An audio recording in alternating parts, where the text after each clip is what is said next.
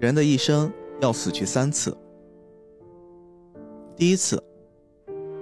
当你的心跳停止，呼吸消逝，你在生物学上被宣告了死亡。第二次，当你下葬，人们穿着黑衣出席你的葬礼，他们宣告你在这个社会上不复存在，你悄然离去。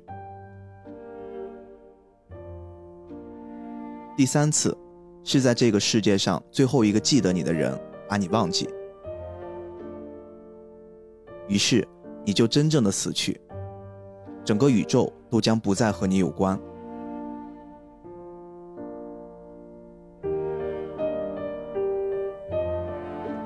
大家好，欢迎收听这期的菠萝油子，我是主播 B B，我是主播命中命中注定的命中。刚才那段呢是大卫伊格曼在《生命的清单》里面，哎，算是一个破圈的很知名的话吧。大家经常会拿这几句话去论证死亡的意义。然后呢，我们这次用这段开头，也是跟我们今天聊的这次很特殊的动画电影《寻梦环游记》有非常强的关联。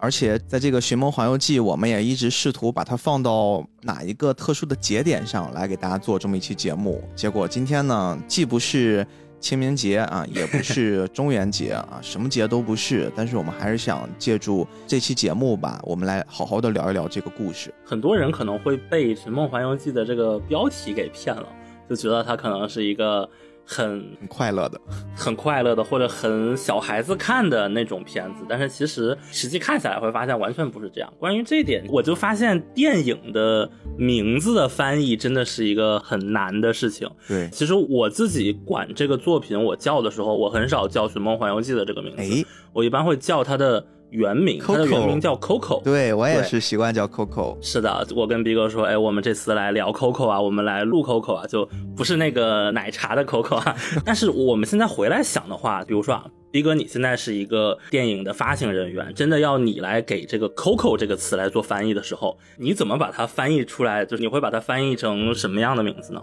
我刚才快速的想了想，我可能会用两个词凑成一句话，嗯哼，就叫死亡遗忘。哦，可以可以，这确实是连接这个电影的主题。但是死亡遗忘，如果你今天跟我说我们要看一部电影叫《死亡遗忘》，嗯，或者遗忘死亡，遗忘死亡，哪一个比较好？就是 反正就这两个词儿倒吧倒吧。是的，是的，就也挺挺不好说的，就因为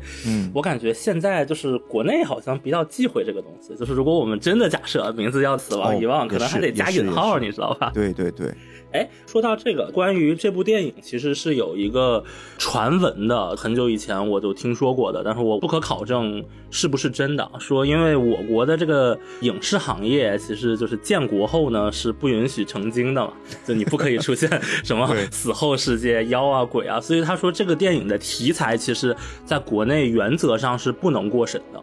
但是最后为什么过审了呢？听说是看哭了所有审核人员，然后说这个电影太好了，然后我们一定要让它在国内上映出来，来给大家也一起来欣赏这个电影的机会。然后这个电影最终才获利的过审，来到了大家的面前。还有这样一个小故事，嗯，也可能就是大家当一传说吧，因为毕竟人家那个规定是建国后妖怪不能成精嘛。是的。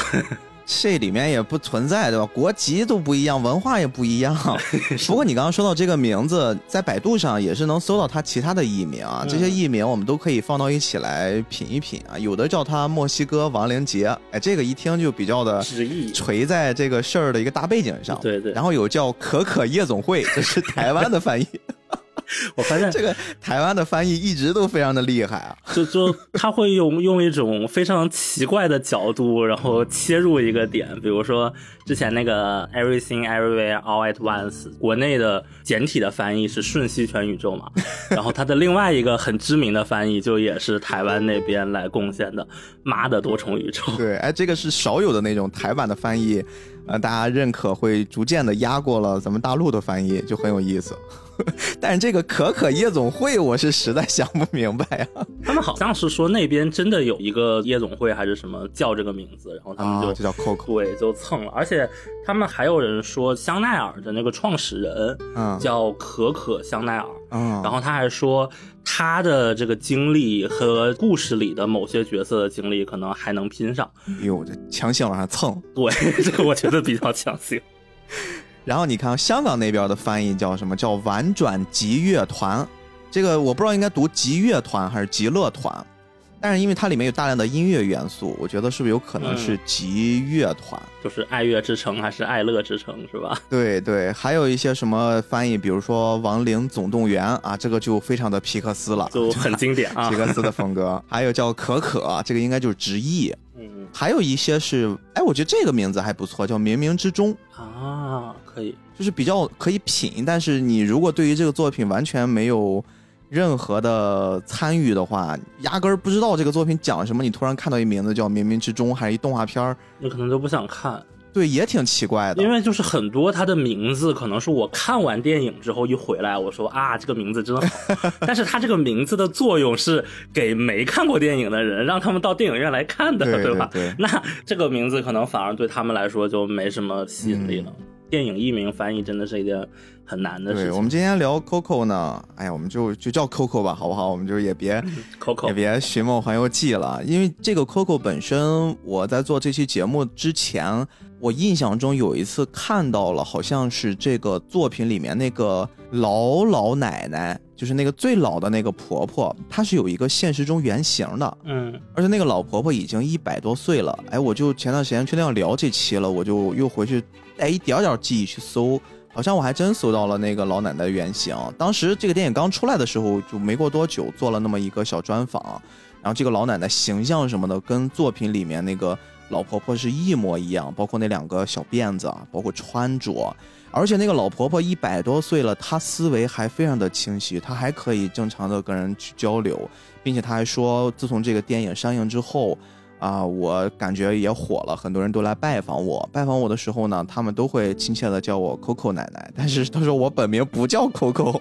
我有自己的名字，这就是那个 电影制作组给我强行安排的这么一个角色的名字啊。所以说这也是一个比较有意思的梗。但是那个老婆婆真的，你就会感觉打通了二次元和三次元这个现实和虚拟的一个桥梁，然后你就会看到在里面那个很让人既心疼又可爱的老婆婆，真实的出现在荧幕面前，以一个三次元的形象出现的时候，还是挺感动的。嗯，有一种突破次元壁的感觉。对对对，而且这部作品，我相信大家都不陌生了啊。我们今天也不会有什么剧透的压力啊。啊以前总是跟大家聊一聊，还要想着，哎呦，这些没看过的人怎么跟他们说，既能给他们吊起胃口，还能让他们不失这种自己阅读的快乐。这次我们就可以敞开的聊了。但是巧又巧在《寻梦环游记》Coco 这部作品，其实它只是在聊内容本身，又没什么特别特别跌宕起伏的剧情，确实有那么一点点儿，比如说反转，有那么一点儿小回扣啊，各种小梗。但是它跟我们之前说的那些作品，从内容本身来说的话，没有特别特别值得我们拿出来去给它点赞、给它评价一番的。但是呢，它延展出来了非常非常多，让我们迫不及待想去给它掰吧掰吧，然后我们去交流交流的一些内容，哎，这些东西可能才是驱使我们做这期节目的主要原因吧。是的，就是这个作品，其实某种意义上讲，它的剧情是一个百搭欢，中性的老套的这样的一个内容，就是也有很很多，嗯比如说看了很多皮克斯的电影的人，他们可能看到剧情最开头，哎，大概就知道后面这个什么走向，这个角色是一个什么样的，后面有什么黑化啊，什么反转呀。但是哪怕知道这些剧情的走向，你看完之后还是泪眼汪汪。对对对所以它这个对情绪的调动，还有它里面藏的很多细节，这个是我们今天想更多的聊一聊的内容。对我们老是在聊人皮克斯啊，其实迪士尼在这个作品里面人也参与了，对吧？这个片子出品是迪士尼和皮克斯工作室一起的，啊，所以我觉得两座金字招牌压在一部动画电影上，这部片子的重量可想而知，而且包括整个完成度来说都是非常非常高的。我们在聊这个作品之前，让我回想一下，我当时这个作品最开始是在电影院看的，我跟高同学一起，我还记得当时我们坐进电影院的时候，也是想感受一下一个很快快乐乐的作品，因为我记得当时那海报就是一个小男孩，一个就是那种皮肤黝黑的啊墨西哥裔的小男孩弹着一吉他，哎，我以为就是不是会很像那个《欢乐好声音》就那种风格，是一个音乐的、歌舞的、唱唱跳跳的，然后我们到电影院里面开心个一两个小时就出来。哇！结果没想到在电影院里面，它竟然是这样的一部片子，而且确实像你刚才说的，就是它最后能把不管是小朋友还是成年人，真的就看完之后眼泪汪汪的。它最后诠释的一个概念就是死亡。哦，这个东西是无数次的出现在我们菠萝油子的各种话题里面。呃，我觉得不只是在菠萝油子里吧，节目之外，我们生活里面也经常会提及关于死亡的话题。因为这事儿，作为一个中国人来说，我们其实。很避讳这个词儿的。我们有时候，你像一些小朋友刚刚有一些意识的时候，在餐桌上呀，甚至是跟父母在交流的时候，哎，你突然说，哎呀，谁谁死了，大人可能都会给你瞪你一眼，或者有的甚至会打你一下。呸呸呸！对对对，这个呸呸呸真的是非常的中国了。就是你说到一些很忌讳的词儿的时候，你都不太好提这个概念。而且，我不知道命中那边会不会有这种习俗哈，青岛。一般我们提谁谁谁死了，我们可能会用一些中性一点的词来替代他。哎，比如说年纪比较大的，我们会说他走了，或者说有一些同龄人，或者说我们那些家里面活着的亲人会说谁谁离开了，我们可能会说他没了。啊，对对对，嗯，就是会用一些这种平替词，相对来说能把这个死亡的这个很刺痛人心的这种词汇给它遮盖掉一下。但是在这个片子里面，我们最终会看到墨西哥人他们对于死亡的概念，哎，反倒还是那种很包容、很快乐，他们很接受死亡在人生作为一个必不可少的阶段，不管是对于已经已逝的逝者，还是对于正在这个世界上生存的亲人们，好像大家都不太会去避讳这种概念。嗯，这个是一个纯的。个人的小推测，就可能是因为，嗯，我国这个文化一路下来，祖先呀，他可能有一个更神话的一种感觉，所以你要祭奠，然后你要很严肃的去对待它，就像我们的端午节，我们是什么样的态度？但是这个电影里的墨西哥的亡灵节，大家又是什么态度？这个其实可能也是一个文化源流上的一个差异。哎，你说这个让我想起一好玩的事儿来。我这必须要借助这节目吐槽一下啊！前段时间我在 B 站那边吧，啊也做了一期节目，然后也是为了端午节做的嘛。然后我在 B 站那边问候一下，因为端午节我就说祝大家端午安康。哎呦，你不知道下面就有一个小朋友过来就怼我，说端午节为什么要说安康啊？端午不是快乐吗？你们就是被那些什么公众号怎么怎么着？我其实想给他传达一个概念，我说端午可以快乐，也可以安康。只是说我恰好说了安康，因为我想祝福大家安康。我说我并不是说像那些公众号或者什么平台说的那样，就是端午节是一个什么严肃的，他要祭奠先人怎么着，对吧？你不能快乐。我说端午节可以快乐，当然可以快乐了，对吧？首先，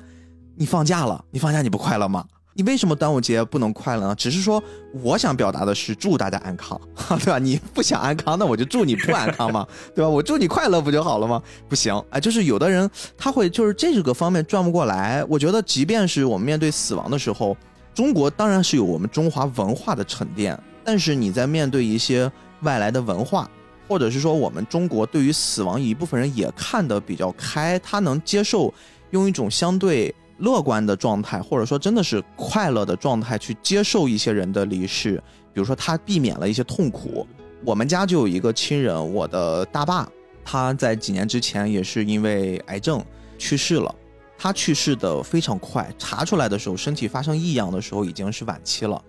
所以说，几乎是没有太久的在医院里面受折磨，然后就离世了。我们当然会很痛心，我们当然会觉得亲人的离世是一种。很庞大的阴霾笼罩在我们这个家族每个人心上，但是我们自己在私下在聊的时候，特别我跟我父亲在交流，我当然就不会像小孩子那样了啊，谁谁死了那种说法。我说那我大爸他虽然这个事儿很痛心，但是他没有受太多的折磨，我觉得这是一件好事儿。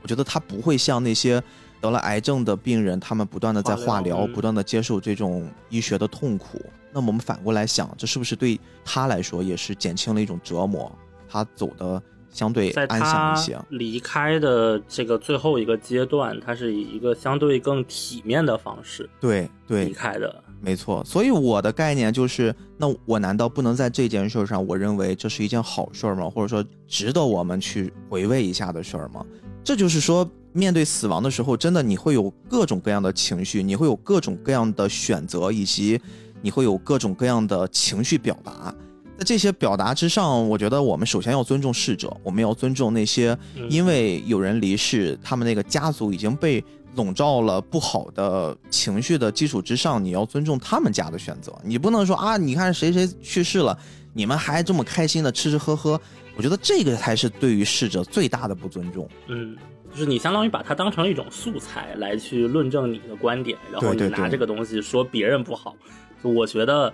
死亡这件事情啊，虽然我们的传统文化上，就无论我们用词怎么避讳，这个概念永远在我们的生活中是如影随形的。哎就是我觉得对于没错这个概念上，大家去思考或者去感受的时候，我们不要有这个避讳。但嗯同时呢，你自己思考就好了，你不要去管别人，对吧？对对对，命中这个总结的特别好。那行吧，咱们先做了一点儿安全发言啊，后面我们就开始来聊一聊 Coco 这个故事了。整个这个故事，它真的就是构建在一个墨西哥小镇子里面的一个小男孩儿，围绕这个小男孩儿呢诞生的一系列的奇幻冒险啊，这个是一个超现实的题材。嗯因为它里面也牵扯到了一些亡灵的概念，牵扯到了一些穿越的概念，对吧？人间、冥界啊这种嗯穿越。我们先给小男孩一个小化名啊，他叫米格，我们叫做小米吧。嗯小米同学呢，他十二岁，他出生在一个鞋匠的家庭里面。我说这一家子是一个祖传的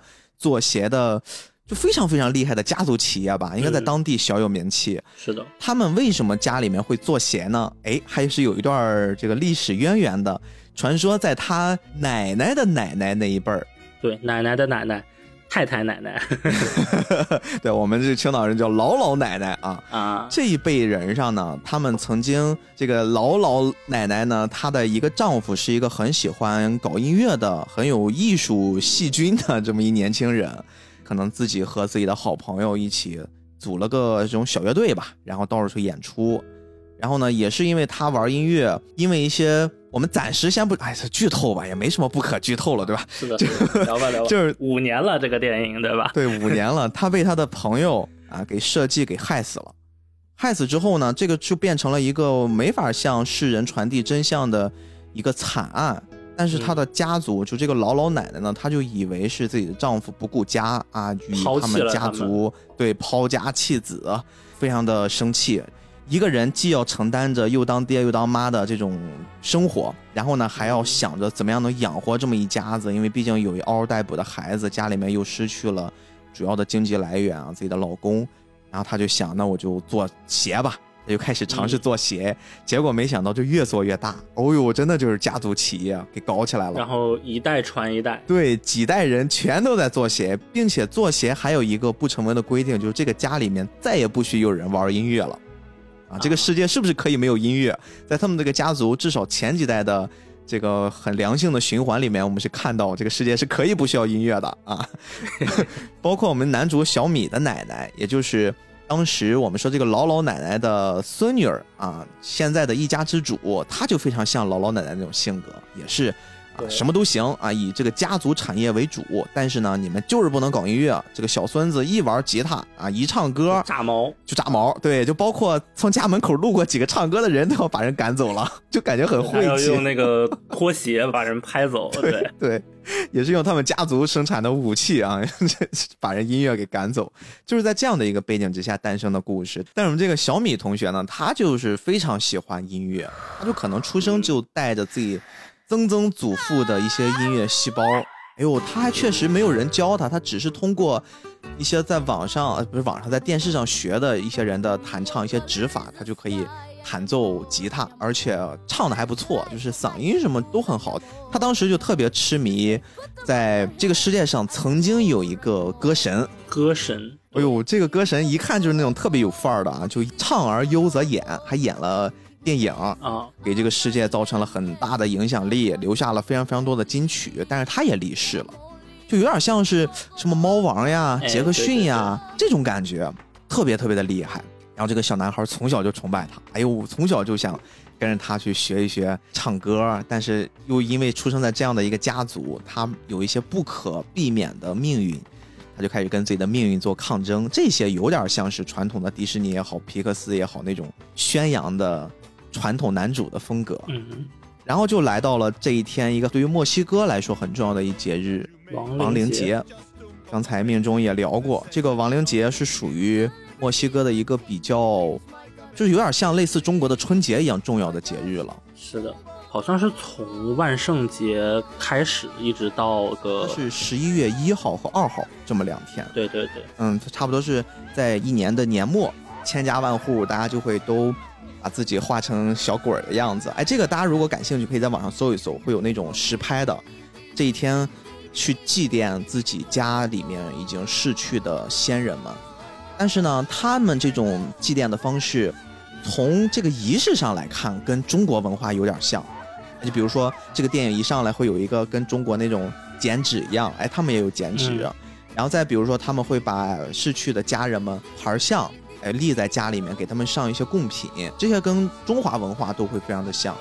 再包括他们整个祭奠的时候，也是会生一些火，嗯，啊，也是去嘟囔两句啊，祝你们什么一切平安。但是跟中国文化最大的不一样就在于亡灵节这一天，所有的墨西哥人其实是非常快乐的，就是那种感觉载歌载舞的，就是那种状态。载心载奔。对对，他们不太会觉得这种死亡、亲人离世肯定也会痛苦，嗯，但是他们所通过这个行为表达出来的是一种快乐的、积极向上的，我们一起来庆祝，甚至还会有一些活动，大家凑到一起。然后去享受这样的一个节日，这个就是我们在看这个电影里面，可能我们感官上最大的不同。这个跟中华文化、我们儒家文化一个比较不一样的看点了。因为对于他们来说，就是当我们在祭奠某个家族里已经离世的长辈，然后我们在庆祝的时候，就这件事情反过来讲，是意味着第一次、第二次已经死亡了之后的这个长辈，嗯，还有人记得他。就是他还没有真正的彻底的离开这个世界，与这个宇宙毫无关联。对，而这件事情是一件值得庆祝的事情，这个是他们的逻辑。就某种意义上讲，他们是在庆祝还活着的逝者。嗯，然后我就会对这个亡灵节特别感兴趣，哎，我就想去搜一搜亡灵节。一方面就是我去看他们真实的墨西哥人在过这一天的时候是一种什么样的表现方式。但是越搜，我会发现亡灵节其实背后还有一个很值得拿出来跟大家去分享的小故事。这个故事呢，它其实是有两段式的。很多人对于亡灵节的认识，其实都是源自于亡灵节是天主教系统里面那个诸圣节的一个演化来的。当时那个西班牙征服了阿斯特克帝国，然后就占领了现在的这个墨西哥这片土地，你是属于这种殖民嘛？然后就鉴于一些宗教呀、政治呀各种原因，他就强迫当地的那些土著居民，就是把你们的信仰都给改变了啊！你们现在都给我改信天主教，跟现在一些列强国家有点像是吧？同时呢，那你怎么去改变人家的那种信仰呢？哎，传教士这个时候就登场了。传教士呢就引入了一些节日，其中就包括了我们刚才说这个诸圣节和万灵日这两个节日，其实是在天主教里面特别特别有名的两个节日。分别就是十一月的一日和二日，当地的土著呢就结合着这两个融入的节日，再加上自己本身的传统文化，他们也会去祭奠死者，所以说就构成了我们现在看到的亡灵节，把这些节日融合到一起的这样的一个产物。这个是绝大多数人都知道的亡灵节的一个概念。但是呢，我当时就想，既然说了这个它是由天主教系统引进来的。但是它一定会有一个他们土著之前本来的一个文化习俗，我特别在意这个小小的线索。那基于这个线索往下一搜不得了，我会发现其实我们说在西班牙人殖民了墨西哥这个土地上之前的那些土著，那些土著早些年他们就有了一种理念，这个理念大概就可以追溯到我们刚才说被殖民的那些阿兹特克人，他们当时呢有一个理念叫来生理念，哎。在很早很早之前，他们就已经有了这个来生理念了。当时这些阿兹特克人呢，他们的祖先传说是从北方的一个叫阿兹特兰的地方慢慢的迁徙过来的。当时会传说呀，根据太阳神的指示，然后就一路走一路走，最后来到了特斯科科湖。他们来到这个中心的时候，抵达了湖中心的岛屿，他们发现呢，在这个岛屿上有一个老鹰，嘴里面叼着一个蛇，站在一个仙人掌上休息。他们通过这一个画面就决定。哟，这是神的旨意。这个时间大概是什么呢？是在一三二五年。嗯，所以说他们就在这个阶段，当时的这一片还没有人生存的特斯科科湖上，就建造了自己的城市，也就是咱们现在说的墨西哥的特斯科科湖。在这个湖的中间啊，那个岛屿上有一个古都的遗址，这个遗址就是我们现在说的特诺奇提克兰。这个地方是一个比较有名的，算是一个旅游的圣地啊，很多人都会朝拜朝圣一下。这片地点现在是位于整个墨西哥城的正中心，而且我们刚才说的这个阿兹特克的大神庙的遗址就保留在城中心，这也应该是算是墨西哥城唯一的一块在市中心里面留下的遗址了。嗯，差不多传说在这个遗址之前往回倒吧个五百年，这里曾经有一个非常非常。雄伟的金字塔式的神庙，哎，你就可以想想它的一些文化。这个文化既包含了我们刚才说的一些中华文化跟他们的一些交融，也包括了可能会有一些古埃及文化的一些融杂。这个我们不好说，但是你会从它这些结构上可能能感受到一点点。公元一三四四年到一三四五年左右，我们刚才说这个阿兹特克人在这片区域上统治过墨西哥。直到后来的一五一九年被西班牙人征服。那么最开始西班牙人刚来到这片土地的时候，我们根据一些零零散散能找到的一些史线记载啊，说这个阿兹特克的一些祭司曾经就主持过一些大型的活人祭祀活动。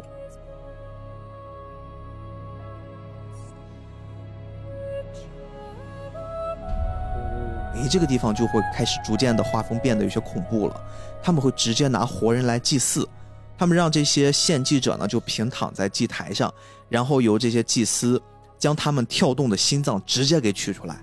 就生蚝薅开肚皮、胸腔，然后就把心脏给取出来。然后这个时候，献祭者生命就没有了，他们的肢体包括血液就会随着这个神庙的台阶一阶一阶的倾泻而下，因为当时整个就这个过程实在就太古老了，缺少一些就这种活人献祭的一些证据，所以说这一块我们搜到这儿还都是一些传说。我忽然想到了我小时候有一次生病。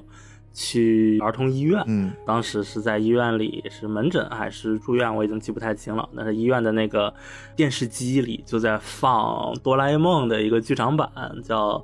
与太阳王子》还是什么，然后里面就有一段，他们是在一个玛雅文化的那个金字塔上，然后把静香绑到了那个祭台上面，就好像也要做这个类似的事情，也是要献祭一个。少女，然后她的血液可能就顺着那个台阶流下来的这种感觉。我当时又是这个医院的背景嘛，就给我还是有一点点童年的小冲击的。哦呦，这段有可能当时藤子 F 不二雄先生也跟我找到了同样的史线，然后可能创作了这一块。刚才我们说，就整个这个活人献祭的传说，只是一些零零散散的一些信息记载，因为实在太过。远古了，就没有一些很确实的证据能留下来。这件事怎么就会成为一个相对可信的线索？是因为考古学家们发现，就在距离这个神庙遗址差不多一百八十米左右的一个距离，然后有这么一处老房子。然后这个老房子呢，就顺着它往地下挖，它的地下室里面埋藏着差不多有三十多米的人类头骨袋。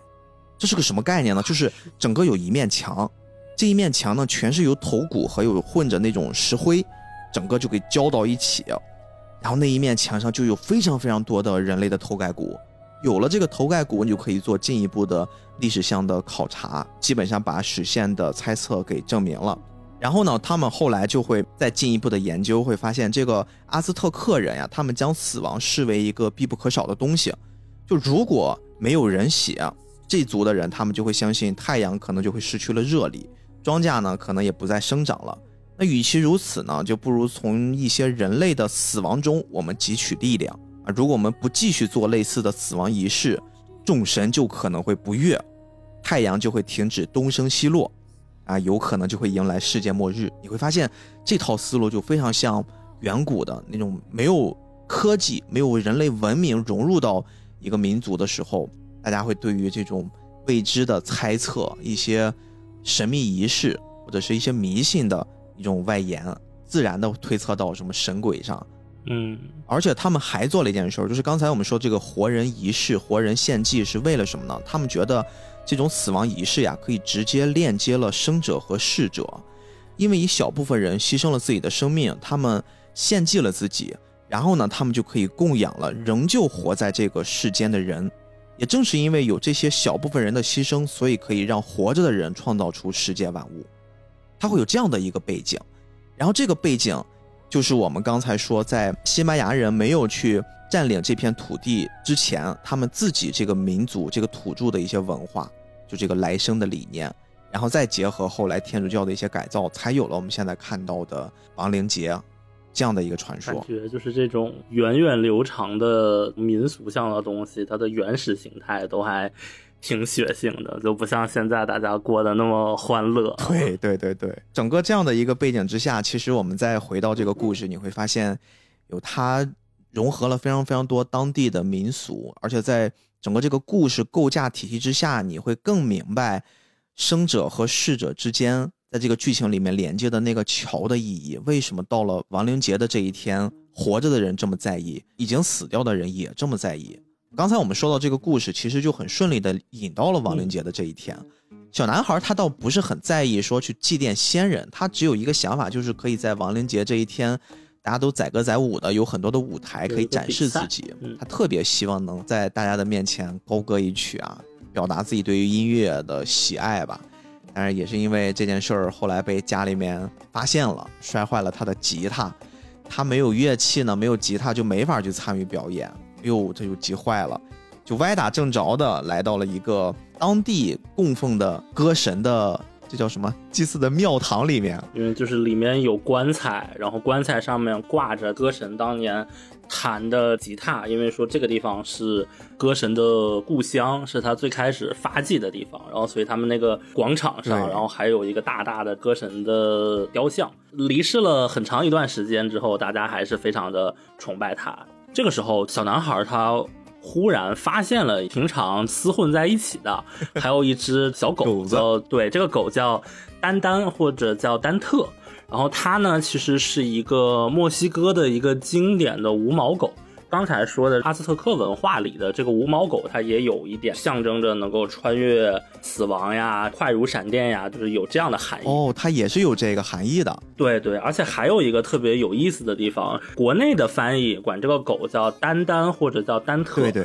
但是它的那个英文名字是丹体，丹体的另一个翻译是但丁，哦，就是神曲里游历地狱、炼狱、天堂的但丁。所以当时就是很多人一看他的名字，哇，他是不是真的就能穿越生死交界？后来发现这个狗它确实还真的是能穿越生者和逝者的世界，但这个是后面的故事。这个时候的这个狗狗的形象还是那种调皮捣蛋的形象，然后它就成功的打翻了他们家族里的祭坛上的一些吃的呀什么的，然后就把祭坛最上面的那一张供奉着他的太太奶奶。和 Coco 的那个照片直接给打碎了，嗯，然后这个时候小米同学捡起了这个照片之后，发现这个照片是被折起来的，哎，藏了一块，对，然后他一翻开，他藏的这一块正好就是传说中的歌神的吉他，哟，然后一切真相就大白了啊，原来我的 太太爷爷就是传说中的明星 对，难怪他抛妻弃子，弃我们这个家庭于不顾。但是他反过来转念一想啊，歌神永远是这个我心中的偶像，一直鼓励我。他的一个名言是要抓住你面前的所有的机会。然后呢，小米同学就说，我也要抓住这个机会。我只要去我太太爷爷的祠堂里借一下他的吉他，哎，我就可以去表演了。然后他就趁着深夜，他说是借，其实呢，就是拿走了。想想，对，就是偷吉他这事儿不是很好，对吧？关键他去偷的不是一般的吉他呀！你现在可以想想，对吧？就是你比如说，猫王曾经在某一场演唱会上。也不是某一场演唱会啊，就是猫王从小到大，从出名到爆火，一直拿了一把电吉他，对吧？等他离世了，大家把他供起来，然后结果你说我是他什么重孙子，我就拿着走了，你这问题是很大的。而且他一拿走呢，确实就是大家发现，哎呦，好像进小偷了，就来抓他。结果这把吉他有点像是有这种神力啊，他拿了这把吉他之后，就算是打通了人界和亡灵界的一个通道，然后他就很顺利的被传到了亡灵界，看到了一些作为正常的人看不到的万物，比如说骷髅。我们现在就是所有的这个世界上所有的生活的人，大家都变成了一副骷髅的面相。即便是亡灵节，大家会把自己化成骷髅，但是毕竟还是骨头外面有个肉，对吧？大家还是人形的，还是人态的。但只有他顶着一个人的状态，来到了一片亡灵的世界。这些亡灵都是已故的人，大家祭奠的人，也都是在亡灵节的这一天呢，他们也过来去看一看还在人间的自己的亲人。其实它很像，就是我们说这个国家和国家之间，你需要去办一些签证，哎，你通过了这个签证。然后你就可以来到另一个国家，他们这个可能会概念更大一点儿。你通过审核了，就是如果说在亡灵节的这一天，人世间有人摆着你的照片供奉你啊，亡灵这边办签证的工作人员就可以搜到你啊，哎，确定你信息无误，你就可以去了啊，只要在天亮之前返回来就行了，你可以短暂的跟家人去团聚。它这个设定还挺有意思的，就让我想到中国文化里面，比如说咱们这儿也会有过年之前要请年，对吧？我我没有见过我爷爷，我们就会请爷爷来回家过年。那么到了初一或者初二晚上再去送他送回去，在十字路口烧个纸，对吧？预防他别迷路了。对对 对，都有很多这种讲究的。他们用这种比较生动可爱的形象，哎，一下子就把我们这件事儿变得很顺理成章了。而且它里面这个骷髅一点都不可怕，非常的可爱，就是整个那种表情形态，就让你感觉那种丑萌丑萌的。当然，我们小男孩刚开始看到有这么多骷髅，整个人是崩溃的。哇，这是怎么了？我这是见鬼了吗？对他真的见鬼了。但与此同时，那些骷髅们看到一个小男孩也很崩溃，也很害怕。对对对对对，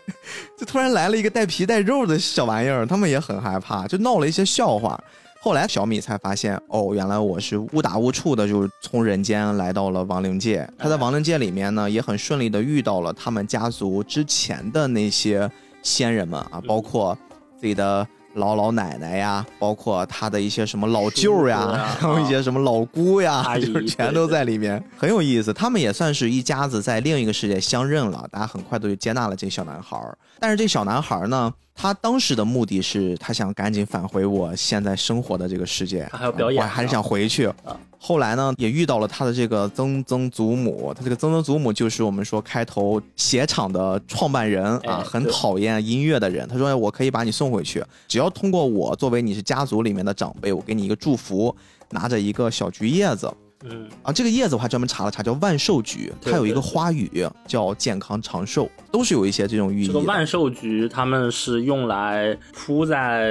地上，然后形成一个万寿菊的一个路，然后正好他们先人回家的时候，就会受着这个万寿菊来做引导，然后找到自己的家。在电影里，大家都能看到的那个有很多花瓣组成的那个连接两个世界的那个桥。很像奈何桥铺了花路啊，走花路，全都是这个万寿菊的花瓣。然后它还不是铺的桥，它就是整个桥全部都是由这个花瓣来组成的。放在五年之前看这个效果，我觉得当时也是非常好，一个挺炫酷的。对，因为我没有去电影院看，我是电脑上我看过两三遍，然后就还挺可惜的。我现在想想，如果那个时候去影院大屏幕欣赏一下这个感觉，应该也是挺棒的。嗯，这个万寿菊除了刚才我们说的铺在那条路上啊，这条路呢，如果你有通行证的人就可以顺利过去；如果没有通行证的人，这个万寿菊花路它就会把你给拦住。除了这个功能之外，就像我们这小男孩这种情况，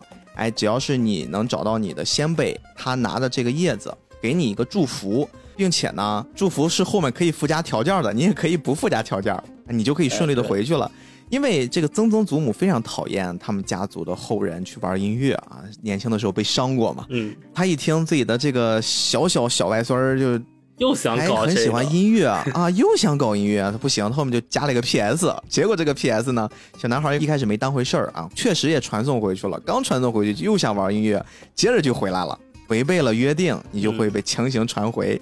哎呦，小男孩就觉得那行吧，那你们这边这个亲戚行不通，我还有个我的曾曾祖父，对吧？哎人家是玩音乐的哎，我找歌神，歌神总可以支持我玩音乐了吧？这条路总行吧？就开始了一个在亡灵界找他曾曾祖父的一个冒险，哎也是中间经历了非常非常多的艰难困苦吧。其中他还遇到了一个当时看是路人，啊，流浪汉一个也同样热爱音乐的流浪汉，但是很明显他中间经历了一些波折，已经对音乐提不起劲儿了。流浪汉他有一个什么需求呢？他很多年都没有回到人世间看一看了，嗯就是因为我们刚才说的。人世间，你想回去，你必须要有通行证。这个通行证就是在活着的人里面，他们在这一天要把你的照片供奉起来。但是对他来说，可能就是人世间没有人供奉他的照片，他就一直回不去。但是呢，他一直也心心念念的说，在人世间有一些亲人，他就是想回去看一眼。毕竟这么多年了，一眼都没有看成，他就特别想回去。哎，他遇到了我们这个小男孩小米，他觉得哎，有可能小米返回人间的时候，把我的照片啊往那么一挂一摆，我是不是就签证就 算是通过了？他们就组成了一个小队，大家都怀着同样的目的。一边呢是帮着小男孩去找他的歌神先辈，然后另一边呢就是小男孩这边想帮他完成一些他的遗愿吧，确实是算遗愿了，人已死嘛，死的所有的话都算遗愿。哎，是的，这个遗愿有点多呀，但是中间也是经历了一些小插曲，因为我们这个片子大家都看过，我们也不用非常详细的跟大家描述这个过程。嗯，刚才说过，这个故事里面有一小反转，哎，小反转在哪儿呢？啊，我们一直以为，包括剧情铺垫都以为那个歌神真的就是小米的这个仙人，但其实不是。哎，仙人是谁呢？就是一个破破烂烂的陪着小米去冒险的这个流浪汉。哎，他其实才是他们家的这个搞音乐的仙人。那么当时我们也说了，他曾经年轻的时候遇到了一些事儿，死掉了。他一直以为自己是吃一个热狗辣辣香肠，啊 对我我看那个版本叫辣香肠，啊我也看过一个版本叫热狗，我说吃热狗给噎死的。他自己甚至都以为自己是真的是吃坏肚子了，把自己搞死的。后来就是在去陪着小米去寻找他的先人的这个路上，才得知了真相。哦，原来曾经跟他一起组那个乐队的这个好朋友，就是所就是歌这个神歌神。啊对，这个歌神呢，给他使了个阴招啊，给他下毒了，毒死了。就这块儿我看其实会觉得他挺无厘头的。啊，他当时发现这一点是怎么发现的？我们试着带入这个歌神的视角哈，嗯他自己可能一直喜欢音乐，跟自己的好朋友哎一起搞音乐，而且我们刚才会发现一个线索，就这个歌神是在小米的这个生活的村庄里面，大家把它祭拜起来的，就说明这个歌神跟小米真正的这个仙人，他们都是在一个小镇长大的，对的他，们应该是属于那种青梅竹马或者是那种发小那种概念，嗯一起玩音乐，在这个小镇上慢慢的出去闯荡，出去表演。但是呢，他会发现我自己的这个好伙伴，他好有天赋呀，他自己可以写出非常好的音乐，他就很嫉妒他。后来就要把这个人给干掉。哎这块儿我们都可以理解，对吧？这就是嫉妒里面诞生的故事。嗯后面的事儿我就无法理解了。他把这个好朋友给干掉之后，窃取了人家的音乐，变成了自己的，嗯，然后还拍了自己的电影，哎自己还担任编剧，就把他害死了别人的那个过程，原封不动的、原封不动的，连台词儿都没有变的拿到了自己的电影里面。哎，是的，就这个是我特别不理解的，也就是因为有这一点线索或者一点破绽，让小米发现了，哎，不对呀。说怎么我这个真正的仙人讲的这个故事，跟我看到歌神在电影里面拍的台词一模一样，他们才发现哦，真相是这个样子。彼时彼刻啊，此时此刻竟能如此相像。就这个太离谱了，就是你自己杀了个人，还把自己的行凶过程给公布于众，哇，哎这个真的太离谱了。所以说就作死。这个电影里还有几个细节是我当时看完之后觉得还挺有意思的。当小米同学和这个所谓的歌神第一次相遇的时候，歌神当时有对他说一句话：“我拍戏呀，我对答呀，都是真的，从来不弄虚作假。”啊、他强调这件事儿，对这个话，你当时一听，你觉得，哎，好像他是一个很影帝、很演技派的一个人吧？对，值得尊重。对，结果没想到他说的这个玩真的是 是电影里杀了个人，他真实就也杀了个人。对啊，这是真的是成套都是真的。对，全流程真实。而且你你反过来想，其实你也能想到，就是因为我们之前说所谓的歌神，他的成名曲其实都是偷的别人的嘛，对就他自己本身是一个没有什么创造力的人，嗯就这个地方你也能看到他的创造力匮乏到已经要把自己杀人的故事搬上荧幕，而没有办法创造出更多的故事了。哎，我想到那个《夏洛特烦恼》里面，他把周杰伦的歌全都拿出来了之后，周杰伦后面没出音乐，他也出不来了。是的，没人给他写了。对，就这个地方还真的挺好笑的，就用这种比较嗯真的是动画卡通的方式，把一个很血淋淋的现实给呈现到了观众面前。而且还有几个小细节也能看出来，这个人他既不是真的爱他的这个重孙子，也不是真的爱音乐。当小米同学进了一个歌神办的大 party，就很像一个夜总会的地方。然后他们第一次相遇的时候，是这个小米同学不小心，他当时正在弹吉他，然后弹着弹着跌到了泳池里面。对。然后这个时候，歌神就非常帅的啊，我来救你！然后他就一下子就是跳到了这个泳池里面，然后把这个小米同学给救了上来吧。但是其实第二次看的时候，我发现了一个细节：歌神救小米的时候，因为小米他和他的吉他一起入水的一起入水的。但是歌神救人的时候，他救人是没有什么问题的，但是他就是直接把那个吉他就推开了。对他没管吉就他，我就在想，如果你是一个真的是这么爱音乐的人，然后你对吉他应该不是这样的一个态度。嗯，别忘了哟，那个吉他可是他生前他自己的吉他。哎，对对对，真的，就这个电影，你如果是带着正反两套视角来看的话，你会发现有非常非常多可以去揣摩的点，是的包。括画面，包括台词，很多很多。而且还有一个歌神准备给小米同学祝福的时候，他说了一句话是：“我希望你早点死。”对对，就是我希望你早点死。然后他的意思是你死完之后，哎，你过来成为我的一个谈资，然后我们一起继续搞社交。但是当时那个 小米的那个愣了，不对，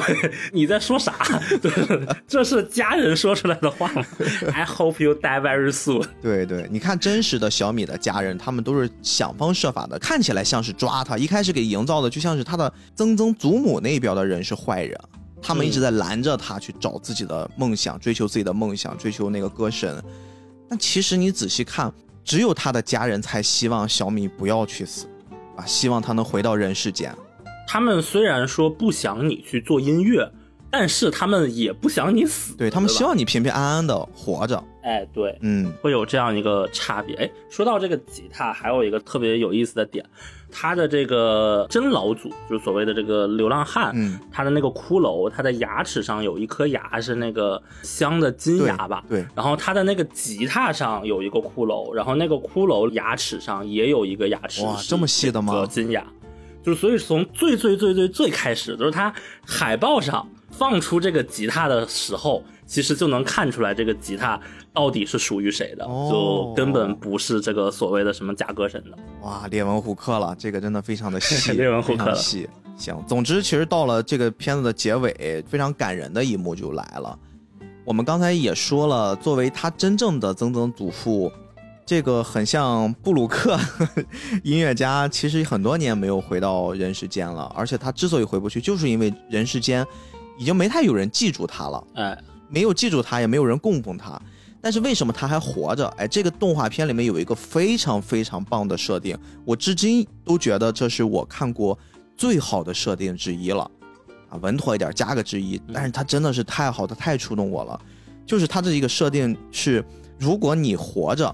这个活只是指的是活在别人的心里，而不是你物理意义上的死亡。我们在开头其实也说过，人死的有三种死亡的阶段，嗯第三种死亡才是你真正意义上的死亡，而不是说你肉体的消亡。当你被这个世界上活着的人遗忘的时候，你才是真正的死亡。在这个动画电影里面，如果你被活着的人给忘记了，你在亡灵的世界，你会真正的消失。对，这个是一个不可逆的状态。所以说，我们会看到，哎，他真正的这个曾曾祖父为什么这么多年他回不去，就没有人供奉他？但是呢，他还活着，他还健在，一定是有一些现实生活中的人还记着他，是谁呢？就是我们这个动画电影的真正的女主角啊，Coco，哎也就是我们说这个曾祖母今天这我们这个人物关系如果会发生混乱，请大家多包涵，因为她在里面确实嵌套了太多代人了。是的，但是大家能明白，就是我们刚才说的这个家族开创者是奶奶的奶奶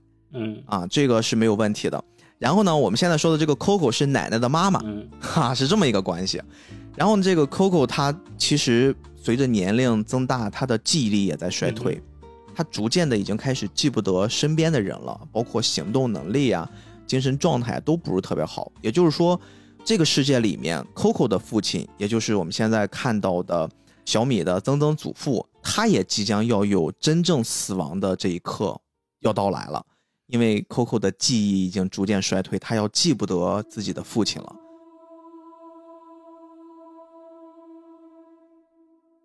他记不得了，整个家族就没有人再记得，包括我们当时记得那些细节，他们家族供奉的画像上，曾曾祖母旁边站着的那个人，都只有一个身体，没有，头。就是他这个照片里头的那一部分就被撕掉了。就是我们家嗯，没有人知道他是谁。嗯我们家并不承认有你这样一个成员。对他们经过了一番的假曾曾祖父，也就是跟这个歌神的缠斗，他们本来是希望能从歌神手里面抢回，可能是这个世界上唯唯一一张曾曾祖父的照片儿，结果失败了。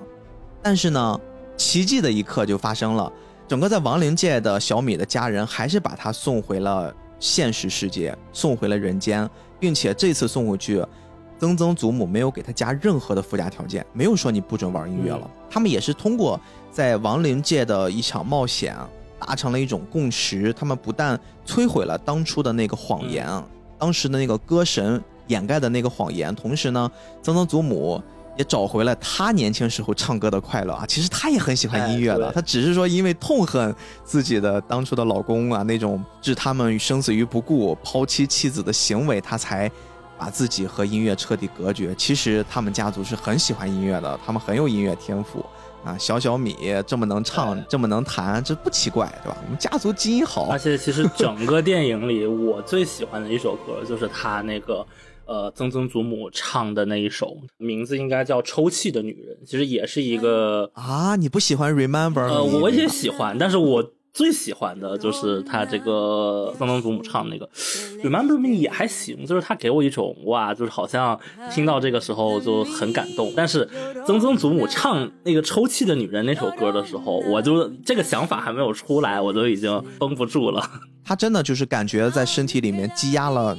几十年，甚至我觉得几百年。对对因为从他活着到他离开，在亡灵界生活，真的是时间非常长了。他一直积压着自己抵抗音乐的情绪，但是一旦释放了，我们会发现这个力量是非常强大的，带着他浓浓的个人情绪。所以说你能感受到那种力量也不奇怪，真的不奇怪。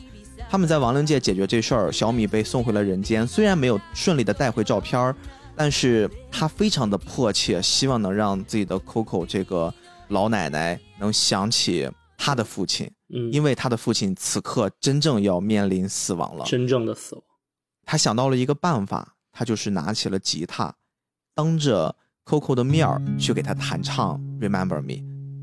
Remember me，刚才我们说这个歌，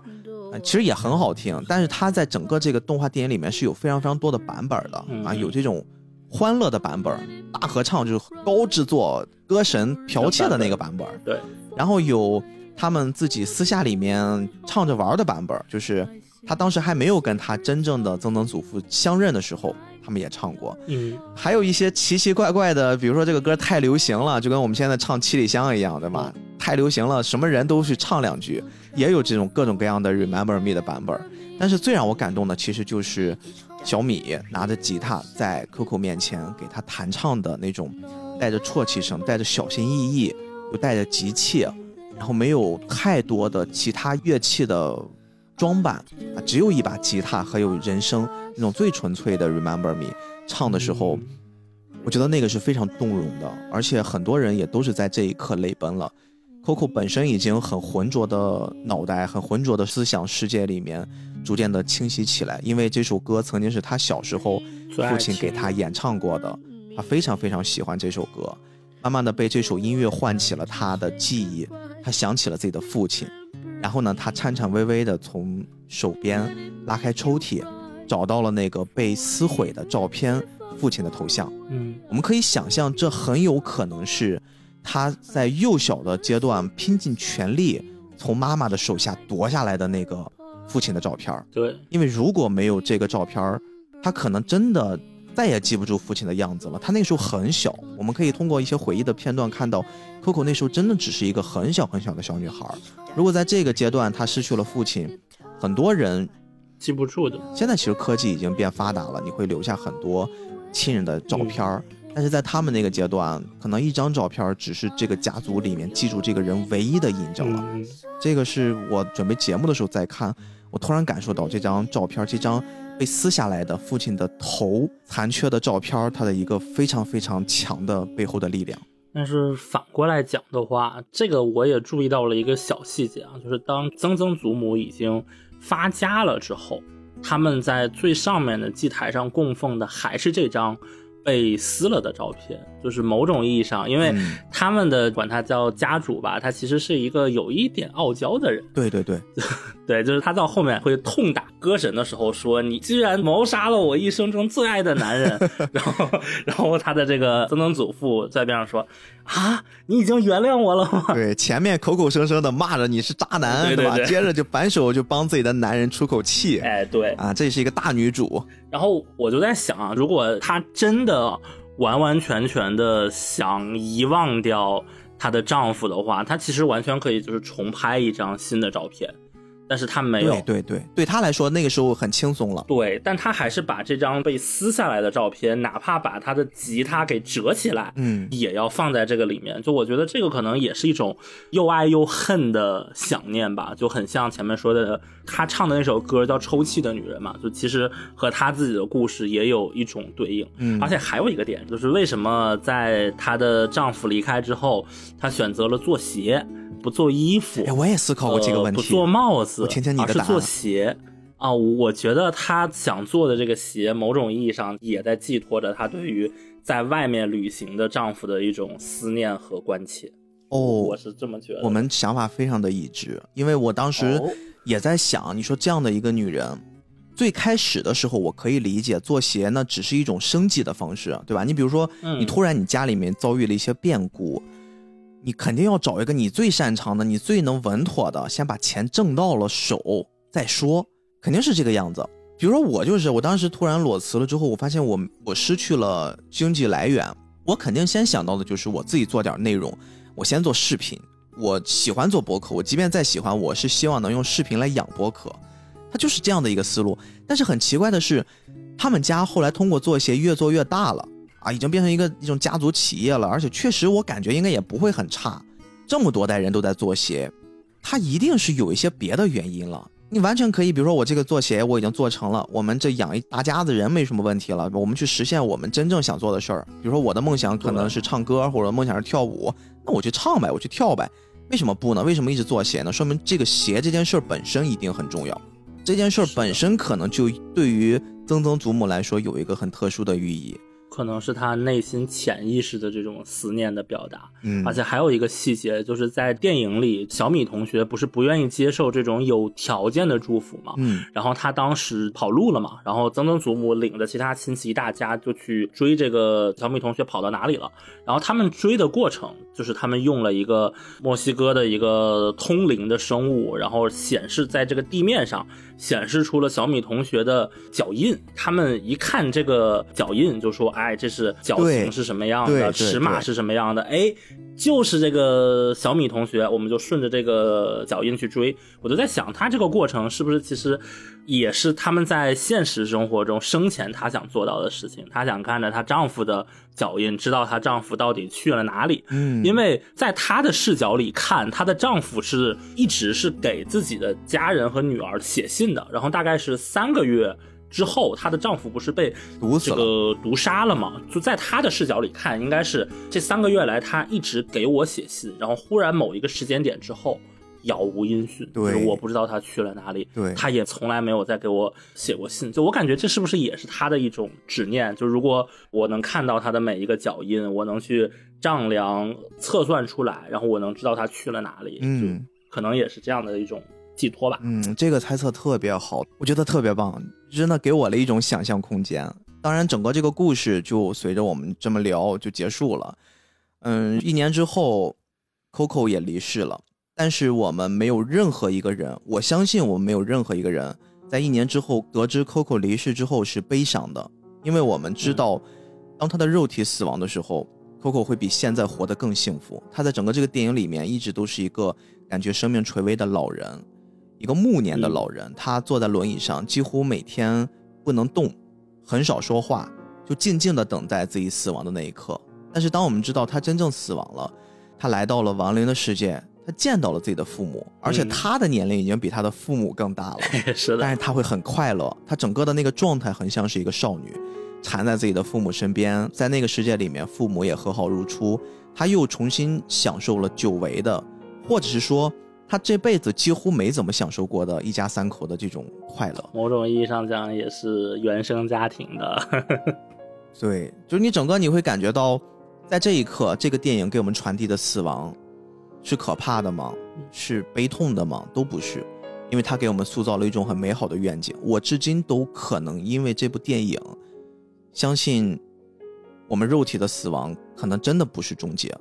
我甚至也开始相信，我每一次再去祭奠，比如说给我的爷爷、给我的亲人们去烧纸的时候，他们可能真的就会在我身边看着我。即便我爷爷从来没见过我长什么样子，他从来不知道我是谁，嗯，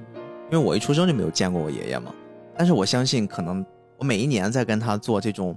看起来很像是传统文化，又像是这种有点神鬼学的仪式的时候，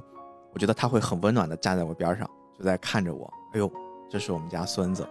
一个我从来没见过的孙子，他竟然已经长这么大了。我觉得他会很快乐，很幸福。这个是真的是这部电影，它给了我一种坚定我这个想法的一个力量吧。其实这种亲情或者说人与人之间的关系。就我也是看完这个电影之后，就真的会给我一种新的感觉。其实我一开始也是被这个标题有骗到的，我觉得《寻梦环游记》一听我都不想看。嗯，然后我当时是大学本科前两年吧，我当时在打辩论，然后我们有一场辩题叫“家族观念日渐式微，是社会之福还是社会之祸”。然后我们当时都是围绕着这个话题展开了很多的攻防啊、讨论啊。然后之后比赛好像是输了啊，输了之后，我当时去找一个 学长请教，然后他就跟我说了一些这个相关的话题。也是在这个契机下，他说：“如果你不理解我说的话是什么意思，你就去看这个《寻梦环游记》，你就去看 Coco 吧。”又过了很多年嘛。之前为了准备这个节目，我也是翻出了我们当时的聊天记录，然后看完之后，就现在再去看他的意思，就更能 get 到一点。他当时给我是这样的一个讲法，就是说，关系这个东西，我们讨论的无论是亲情的关系也好，还是朋友之间的关系也好，就你正面看，它可能是一种束缚，一种约束，但是反面来讲。它其实是我们在世界上存在的痕迹，这个痕迹是一个有温度的，真正是和人可以挂钩的痕迹。我当时就会问他说：“为什么我们需要有一个族谱一样的东西？如果我们是留有一些遗物，就是这种物理的痕迹，嗯，OK 吗？”他说不 OK，就是这种物理的痕迹，它是一种冰冷的、机械的。如果没有记忆的话，没有人能知道这个东西能象征着什么。然后，那我又问：假设我是一个画家，或者我就是一个音乐家，我把我的乐谱，我把我的作品，我把我的画作留下来了，这种痕迹难道不好吗？为什么我一定要有一个活在别人记忆里的我？嗯，其实现在一想的话，我就能理解到他当时说的意思啊。人们记住的是那个画家，是那个音乐家，而不是你。这些东西随着时间的流逝。它会变成一种很抽象的、很符号化的，甚至我用一个更大一点的词叫一个异化的东西。但是真正能记住你这个人的，就是这种有温度的痕迹，就只有那些能记住你的、爱你的具体的人。就这也是一句老话，就是不要去爱抽象的人，嗯，要爱你身边的具体的人。这个电影跨越了这么多年。到我身上之后，终于给了我这样一个解答，就是为什么活在别人的记忆里的这样一种活的方式是重要的，因为它是有温度的。嗯，你刚才让我思绪回到了我今年年初，我今年年初有两个决定，哎，这两个决定呢都是我想给我亲人的，但是我一直觉得我很害怕这件事儿，我就觉得可能会有点来不及了。我不知道这么说会不会对他们不尊敬啊？我想做两件事儿，一件是给我奶奶做的，我奶奶今年一百岁，然后我想给她拍个纪录片儿啊，就是我之前好像也大概说过，但是这件事儿呢。我就一直感觉我最近忙，以前忙是说有工作这个概念放在那儿，我觉得我工作忙嘛，确实没时间抽空再去。但是现在我发现我，也确实物理意义上是忙的，但是我其实可以完全每天抽出一两个小时回去看看他，回去跟他聊聊天儿。我就看这个 Coco 的时候，我看那个老奶奶的形象，我就不断的回想起我奶奶，就是我奶奶现在也非常像 Coco。在这个作品前半阶段的那个状态，她现在确实是身边有人在照顾着她，但是几年之前，我奶奶一直都是一个人的，就是她在九十五六岁之前，她都是一个人在生活，她就完全可以一个人把自己照顾得很好。然后我奶奶呢，也是一个要强了一辈子的女人，她很早就失去了丈夫。我刚才也说过，我一直没有见过我爷爷嘛，一个人就把一大家子孩子给给拉扯大。然后我奶奶这一辈子呢，也不吃药，也很少生病。她即便生病了，可能也就是喝点稀饭、喝热水，就自己这么扛过去了。差不多前年吧，有一次我印象很深的事儿啊，我奶奶她突然在家里面，就是因为年纪大了，一个人在家，有一次摔倒了。摔倒吗？摔倒之后受伤，受伤之后吧，老太太一个人很坚强，就爬到了邻居家。然后跟邻居求救，人邻居给我爸打电话，然后我们就回家，赶紧带着老太太去处理。那当时处理的一状态就是，那没办法，老人就怕摔伤即便你摔的不是很厉害，但是就怕摔伤，然后在家里面就静养。大家当时做了一决定，就是确实老太太年纪大了，我们得轮流回去照顾她了，不能还是觉得她都行都行，整天外面吹的啊，老太太身体倍儿棒。确实你得承认，年龄对于一个人来说，它的影响。逐年下降，然后我们就轮流照顾他。奶奶就连续几个月都在床上，身上起了一大块淤疮，然后当时就送到医院，医院就说准备后事儿吧，可能两三个月的时间。哎呦，我当时我会觉得这个事儿对我的冲击特别大，就是知道这个消息的时候，我觉得我们家父母呀、姑姑呀、我爸呀，各种亲戚啊，他们好像对这个事儿都是一种。意料之中了，他们都可以接受这个事实了。但是我自己总觉得，我说难道我们就不去争取一下吗？我说这个东西真的不能治吗？真的就不行吗？这个时候我就特别佩服我妈。我妈呢就觉得别放弃，虽然不能去上医院让老太太遭罪了，我妈就在稀饭里面弄了一些什么抗生素呀，弄了一些什么消炎药呀，捣碎了。因为即便我奶奶到那个状态了，给她直接吃药，她都不吃的。她能吃出那个药里面有味儿，她不吃药，她不相信西医，她是一个这样的很固执的人。然后我妈就把那些药磨碎了，磨成小粉末，然后倒到稀饭里面，包括一些用破壁机把一些什么水果、蔬菜什么的打碎了，让他吸着喝。他也是这一辈子就没吃过这种东西啊，他就觉得啊真好吃，真好吃。他一辈子就吃的是什么小豆腐，啊什么地瓜，就这种粗粮。然后呢，突然他就。吃了这些东西好吃，可能那些的味道也盖住了药的味道。吃了一段时间的药之后，你会很神奇的发现，他身上的那个鱼疮消失了，肉眼可见的变好。当时宣判呢就两个月，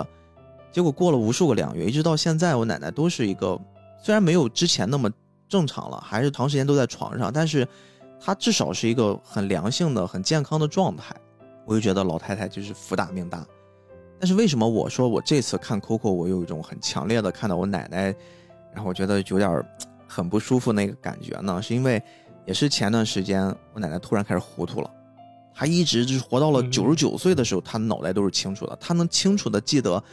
在一九九几年、一九八几年几月哪一天啊，家里面发生一件什么大事儿，他能记得清清楚楚的。但是就是在今年年初的时候，他突然糊涂了，我姑在家照顾她。然后我姑就很紧张的在我们家群里面发微信说：“哟，老太太就有点魔怔了，犯糊涂了啊，非说楼上楼下有人跟她要东西啊，听那些小孩在哭，然后就听着什么敲锣打鼓的，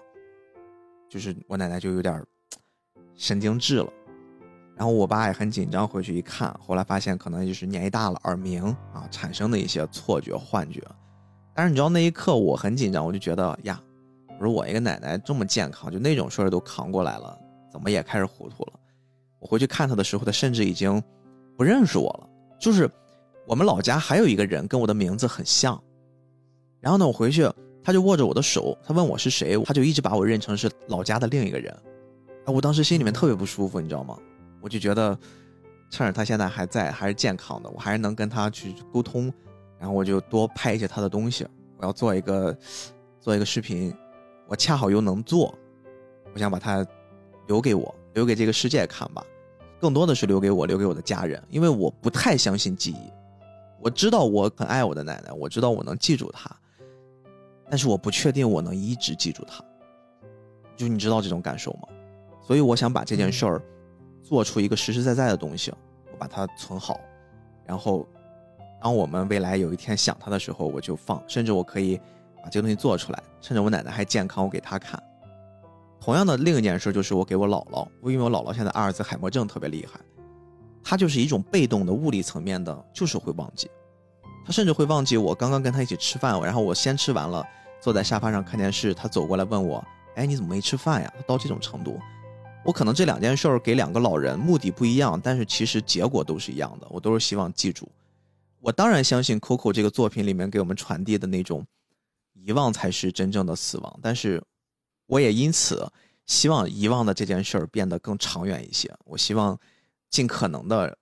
我们还记得这些老人的时候，让大家多记他们一会儿，多记住他们健在的在这个世界上快乐的生活的那个状态。就这个是我。特别特别想做的一件事儿，也是这期节目最后想跟大家就是稍微分享一点比较私人的世界、私人的想法。嗯，这个气氛不太对。那行吧，那我们就收在这儿吧，好不好？我觉得，嗯啊，这期节目最后可能因为我的原因啊，把大家弄得比较沉重了。这个抱歉啊，听到这儿的同学们抱歉。但是我相信，就是这种情感的力量，然后以及。我们每个人都爱着我们自己的亲人，我们爱着我们身边的人，爱着朋友、同学、老师、同事。这个是真的，真正能够打动人。对，只有这种情感是真实的。我的相信自己的情感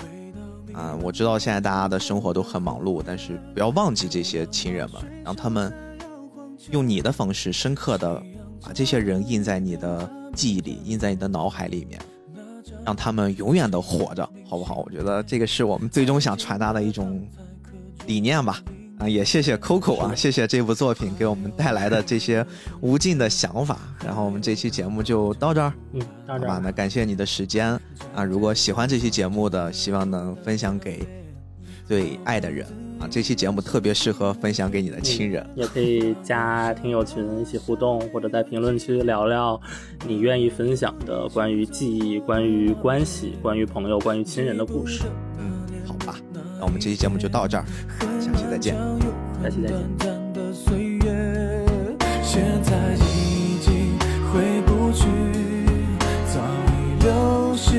的光阴模糊不清了，这表情。